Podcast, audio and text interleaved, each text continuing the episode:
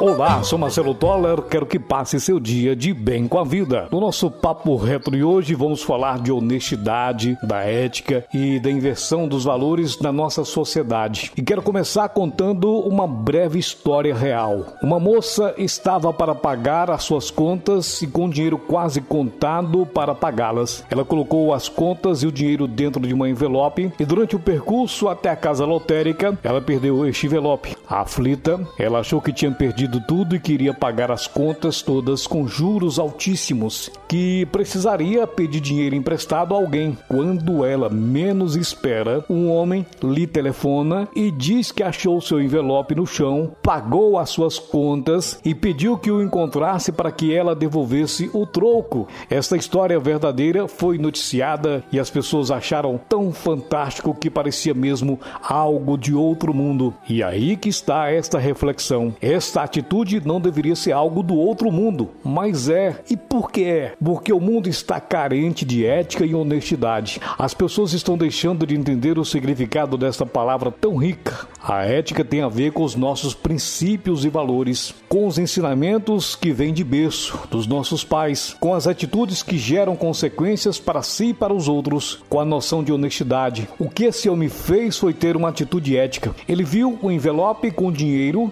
que não era dele, com as contas endereçadas e nomeadas com a titular das mesmas, e teve a atitude honesta de devolver e que não pertencia a ele, e ainda com a atitude gentil de devolvê-las pagas. Cá para nós, a sociedade doente em que vivemos só visa lucro a qualquer custo. A barganha, o aproveitamento, só visa o ego, o prazer imediato, a ganância. Mas para onde tudo isso pode nos levar? Para o abismo, para a desconexão com a realidade humana, para o fechamento em si mesmo, para o crescimento de sentimentos mesquinhos, medíocres, desonestos e corruptos. Saiba que pegar um envelope nessa situação e tomar para si é uma imensa corrupção, talvez maior do que as que ocorrem no mundo da política. Sabe por quê? Eu vou tentar te explicar. Os políticos estão inseridos em um meio que é fácil para certas pessoas da sociedade sociedade apontar o dedo e nominá-los como se todos fossem corruptos por desviar dinheiro de uma forma que ninguém fica sabendo. E eles são estimulados a isso o tempo todo. Já nós que não estamos inseridos nesse contexto, para nós é muito mais difícil estar em contextos que facilitem a corrupção. O que estou querendo dizer é que grandes corrupções sempre começam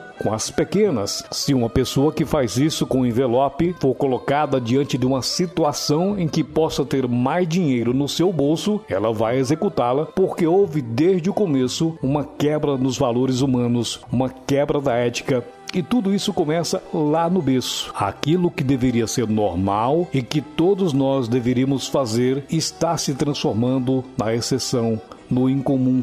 O comum é roubar, o comum é se aproveitar, o comum é desviar dinheiro. Até quando será assim? Até o momento em que cada um de nós, em nossa própria consciência, decidir ser diferente. Não serei eu, através de um podcast como esse, que irei mudar a mente das pessoas corruptas e fazê-las se tornarem honestas. Seria muita ingenuidade da minha parte, mas eu posso, com esse podcast, dizer nas minhas plataformas de comunicação para as pessoas que nem todos são corruptos, que nem todos têm atitudes antiéticas, que eu faço diferente, que você pode fazer diferente. Então você que está me ouvindo aqui, o exemplo de alguém que faz diferente pode, quem sabe, sentir tocado e refletir a esse respeito. Lembre-se, ninguém muda ninguém, mas você pode mudar o seu mundo e você mudando o seu mundo, tudo aquilo que for externo se expressará de uma maneira diferente, porque o seu mundo modificou. E quanto mais e mais pessoas tomarem essa consciência, mais o mundo se tornará um lugar melhor e mais harmonioso para se viver viver. Pense nisso.